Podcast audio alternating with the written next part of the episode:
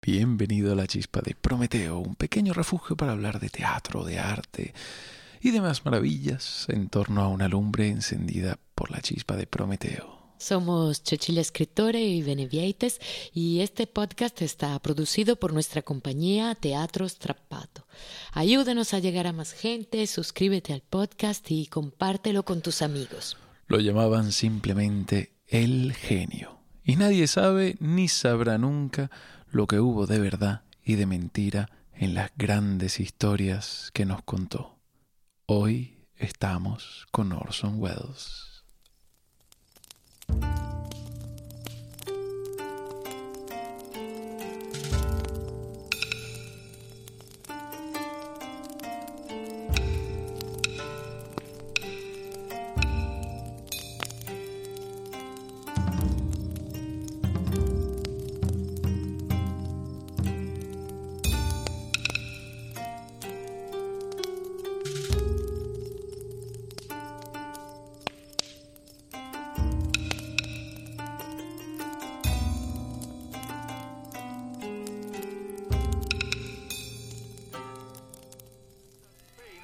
Is that really your idea of how to run a newspaper? I don't know how to run a newspaper, Mr. Thatcher. I just try everything I can think of. Charge, you know perfectly well there's not the slightest proof that this armada's off the Jersey Hello, coast. Mr. Bernstein. Excuse me, Mr. Can you Kane. prove it isn't? This just Mr. came in. Bernstein, I'd like you to meet Mr. Thatcher. How do you do, Mr. Thatcher? Leland, uh, Hello. Mr. Thatcher, my ex-guardian.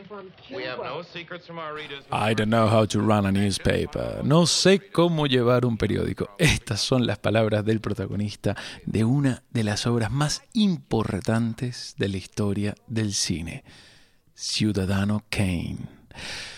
Pero como todas las historias maravillosas, esta también tiene un antefacto, ese, ese algo que ocurrió antes que le da un sentido y nos permite entenderla.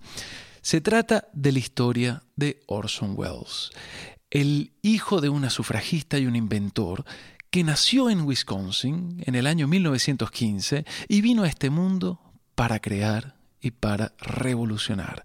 Wells es un personaje difícil, verdaderamente difícil de catalogar. Se le ha tildado de rebelde, de rebelde prodigioso, de, de, de- charlatán, de genio, de mago. Y quizás la única cosa cierta es que Wells fue todas esas cosas y mucho más. Fue un niño prodigio y un joven brillante. Wells destacó de inmediato por su gran talento a la hora de contar historias. Sus, montajes teatrales lo llevaron a ser reconocido como uno de los mejores directores de la escena estadounidense de los años 30.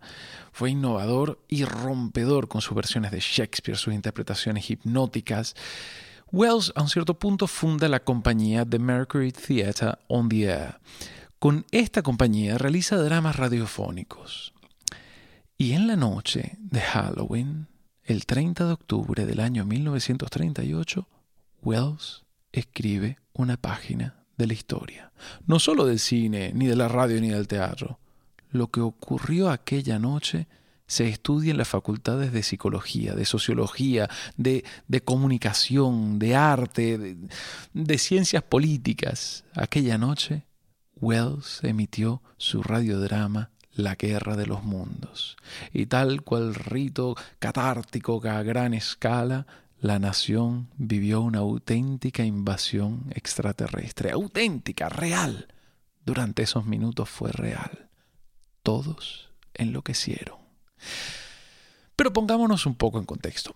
Hemos dicho que esto ocurrió en el año 1938, es decir, poco después, unos 10 años después del crack del 29, poco después de la Primera Guerra Mundial y poco antes de la Segunda Guerra Mundial. Es decir, era un mundo en el que lo imposible ya había ocurrido. La, economía había colapsado. La guerra había demostrado que el horror no tiene límites. Eh, en Europa Hitler ladraba ante una multitud que lo aclamaba y cualquier cosa, por absurda que pareciese, era posible. Es entonces cuando los estadounidenses en sus casas sintonizan la radio y oyen un anuncio que interrumpe la programación musical para precisamente dar una noticia, una noticia terrible. Un enorme y extraño objeto se ha estrellado en Grover's Mill.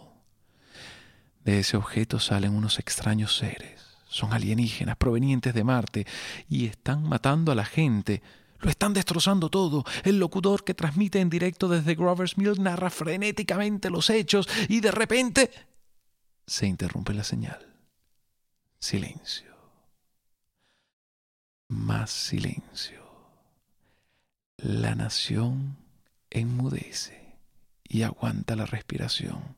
Y todo esto ocurre porque Wells, en el estudio de radio, ha levantado la mano. 27 músicos y 10 actores esperan su señal. Pero hasta que esa señal no llegue, todos están en silencio. El genio está creando con el silencio lo que ninguna palabra puede crear. Está creando tensión, está creando miedo. Quienes no habían oído la transmisión desde el principio creyeron realmente que los extraterrestres estaban invadiendo la Tierra. La ficción se convirtió en realidad porque la gente creyó en ella. El arte no imita la realidad, sino que la reinventa. El número de emergencias colapsó aquella noche. La gente huyó de sus casas, las iglesias tocaban las campanas y todo aquel apocalíptico caos era obra de un mago con su micrófono. Vamos a escuchar un fragmento de aquella transmisión. We now return you to Carl Phillips at Grover's Mill. Ladies and gentlemen, I on?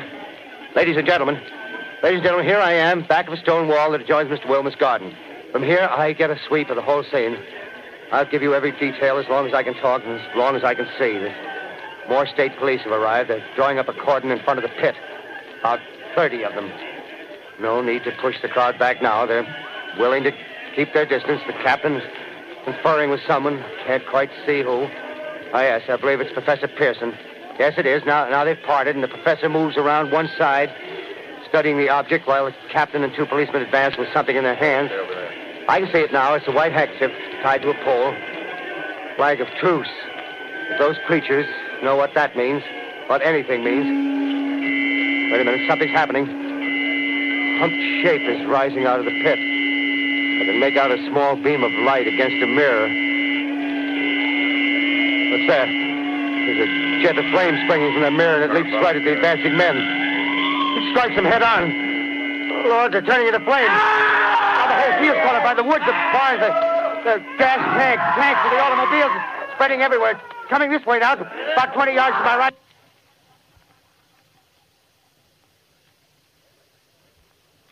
Ladies and gentlemen, due to circumstances beyond our control, we are unable to continue the broadcast from Grover's Mill. Tras esa noche, Grover's Mill se convertiría en uno de los lugares más famosos de Estados Unidos. Su fama se deberá a algo que nunca ocurrió, al igual que, que el balcón de Julieta en Verona o el castillo de Hamlet en Dinamarca. El caos fue tal que la policía se presentó en los estudios de la CBS.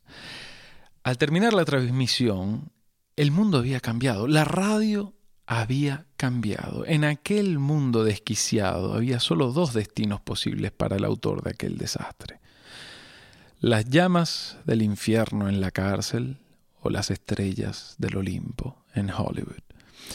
Evidentemente su destino fue el de Hollywood.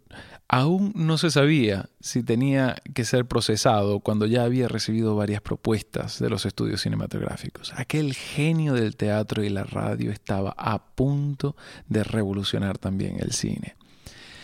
Y de las muchas propuestas que recibió, Wells se quedó con, con la única propuesta que le, le, daba una libertad total y absoluta, algo que no se había visto nunca en un contrato de Hollywood. Wells eh, no, no se preocupó tanto por cuánto le pagarían, sino por el poder que tendría a la hora de crear lo que le diese la gana. Su cláusula más importante siempre, siempre fue la libertad. Finalmente firmó un contrato con la RKO y lo que la RKO quería era una adaptación cinematográfica de la Guerra de los Mundos. Pero, pero Wells tenía un contrato de libertad y decidió crear otra cosa. El genio seguía explorando esa tierra de frontera en, en la que habita la verdad, ¿no? ese, ese lugar nublado que, que marca la frontera entre la realidad y la ficción. Entonces empieza a trabajar en la historia de un hombre, un, millonario, que se hace dueño y señor del mundo. Y lo logra dominando los periódicos, los medios de comunicación. Se convierte en la voz que dicta lo que será leído como la verdad. Ese magnate es el señor Kane. La película parece un documental. Wells está ahora cambiando el séptimo arte. Trabaja solo con los mejores. Wells dirá en una ocasión, todo lo que innové fue fruto de mi ignorancia. Tampoco sabía de cine que desconocía lo que era imposible. Trabajar con él era un reto, tenía que ser un reto tremendo.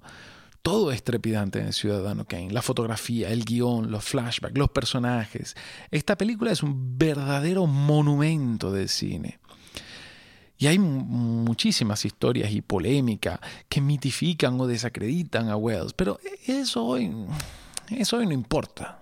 Al igual que poco importa que Shakespeare fuese el verdadero autor de aquellas obras o que Homero fuese un personaje eh, histórico. Eso no importa, porque Ulises, Otelo o Kane viven y son eternos.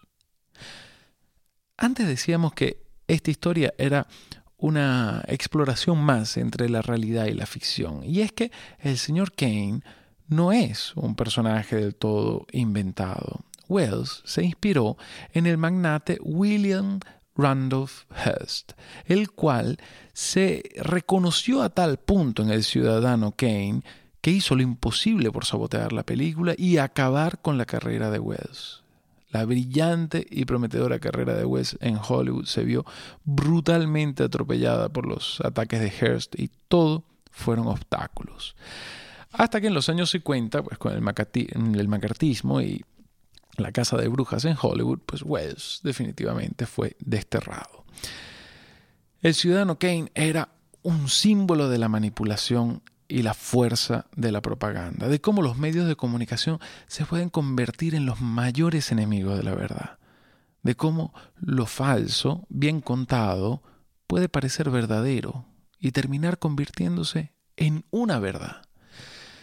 Y yo personalmente creo que Wells en el fondo sí hizo una película sobre la guerra de los mundos, con el ciudadano Kane, sobre lo que había aprendido aquella noche en aquel estudio de radio. Hizo una película sobre la fragilidad de la verdad y al mismo tiempo la fuerza de la credulidad de las masas. En el fondo, Wells siempre trabajó para entender esta ilusión en la que vivimos, entender cómo construimos esta ilusión que llamamos la verdad del mundo. Era un mago y mentía sistemáticamente. Nadie sabe si sus anécdotas eran reales o inventadas. Una de sus mejores películas es de hecho Fake. Es una especie de documental sobre los falsificadores. Y es que Wells amaba por sobre todas las cosas las historias. Era un cuentacuentos nómada y cuando fue exiliado de Hollywood, fue a Europa y encontró nuevas historias reales e inventadas. En aquellos viajes Wells se enamora. Se enamora con locura. Se enamora de una tierra. Se enamora de Andalucía, de España. La recorre, la vive. Se impregna de aquella España de los años 50. Ama los toros, el vino de Jerez, el flamenco, el folclore se sentía como un español nacido en Wisconsin. Wells se reencontró con el mito que más amaba. Lo encontró por las calles de aquella España. Se encontró con Don Quijote de la Mancha. Hacía películas viajando de un país a otro, participaba en proyectos y pasaba los días buscando financiación para sus, para sus ideas, sus, sus, proyectos, sus películas, pero el Quijote lo acompañó siempre. Es la película que más amó y es la película que nunca terminó. Era, era en un cierto sentido su propia historia. El Quijote de Wells es una especie de documento etnográfico, literario, e histórico, único. Mezcló imágenes de las procesiones de Semana Santa en Andalucía con los pueblos castellanos por los que vagaba el caballero de la triste figura. los toros de San Fermín con un Sancho que ve cómo su España cambia y se desvanece. El Quijote de Wells es, es en toda regla un poema de amor a una España que, que cambiaba y él la habría querido congelar. Es el proyecto de toda una vida. Los protagonistas habían muerto y él seguía rodando el Quijote, lo rodaba en Italia, en España, allí donde hubiese encontrado algo de dinero, eh, retomaba el rodaje del Quijote. Y es que él mismo era un Quijote, un loco que existía porque existen las historias, un vagabundo que cuenta ser un caballero, un genio que es genial porque ignora. Wells y el Quijote yo creo que son la demostración de que la fantasía es una fuerza vital. Hacia el final de la película, tras haberse paseado por aquella España de los años 50, el Quijote y Sancho se encuentran ante una cámara de cine que los, que los graba. Han visto la televisión y como Wells han descubierto el poder de ese objeto mágico. Cada historia tiene un mago que la cuenta, y Sancho entiende que ese mago es ahora esa máquina que graba. He ahí de nuevo esos endemoniados instrumentos de lente insomne y memoria infausta. ¿Me libraste de la mazmorra para entregarme a ellos? Venga, señor. ¿No ve usted que ese es el mago que está contando nuestras aventuras? Benditos siglos aquellos que carecieron de estos aborrecibles instrumentos, a cuyo inventor tengo para mí que en el infierno le están dando el premio de su diabólica invención. Estoy por decir que en el alma me pesa haber tomado el ejercicio de caballero andante en edad tan detestable como esta en que ahora vivimos. Porque aunque a mí ningún peligro me aterra, recelo pensando que alguno de estos endemoniados artilugios pueda quitarme la ocasión de hacerme famoso por el valor de mi brazo y el filo de mi espada, haciendo como hacen de lo falso verdadero y de lo verdadero falso. Y entiende bien, Sancho, que nada tengo en contra del progreso y la modernidad, nada en contra de que unos cohetes vayan a la luna, lugar de la poesía, y que tú me has propuesto infelizmente visitar. El mal está en el ser humano, por hacerse esclavo de las infames máquinas. Vámonos, Sancho. Quizá en la luna aún haya sitio para la caballería andante. ¡Viva! ¡Viva Don Quijote! Y a este punto te preguntarás, ¿qué tiene todo esto que ver con Caligari, con Verdi, con Víctor Hugo? Pues tiene mucho que ver. Todos estos son los fantasmas que habitan en Tribulé. Cada uno de ellos le da un sentido y una razón de ser. Wells Wells nos enseñó a, reflexionar sobre la construcción de las falsas verdades, sobre el poder de manipulación y sobre lo poco atendible que puede ser todo en este mundo. Tribulé es un pequeño señor Kane que cree construir un gran palacio cuando en realidad está construyendo un frío mausoleo. ¡Viva! ¡Viva Don Quijote!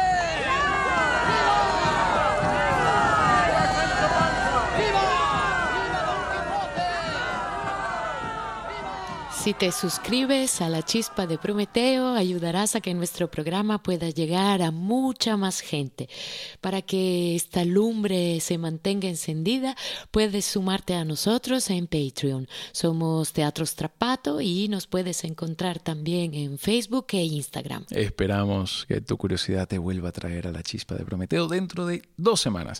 Será el turno de la música de Tribulé. Hablaremos con Murán y descubriremos algunos secretos de las notas musicales que dan vida a los protagonistas del triple de Teatro Strappato. Ah, y por cierto, la próxima vez que pases por los campos de Andalucía, recuerda que esa también es patria de aquel loco español de Wisconsin llamado Wells, que al morir pidió que sus cenizas se esparciesen en esta quijotesca tierra que tan suya sentía.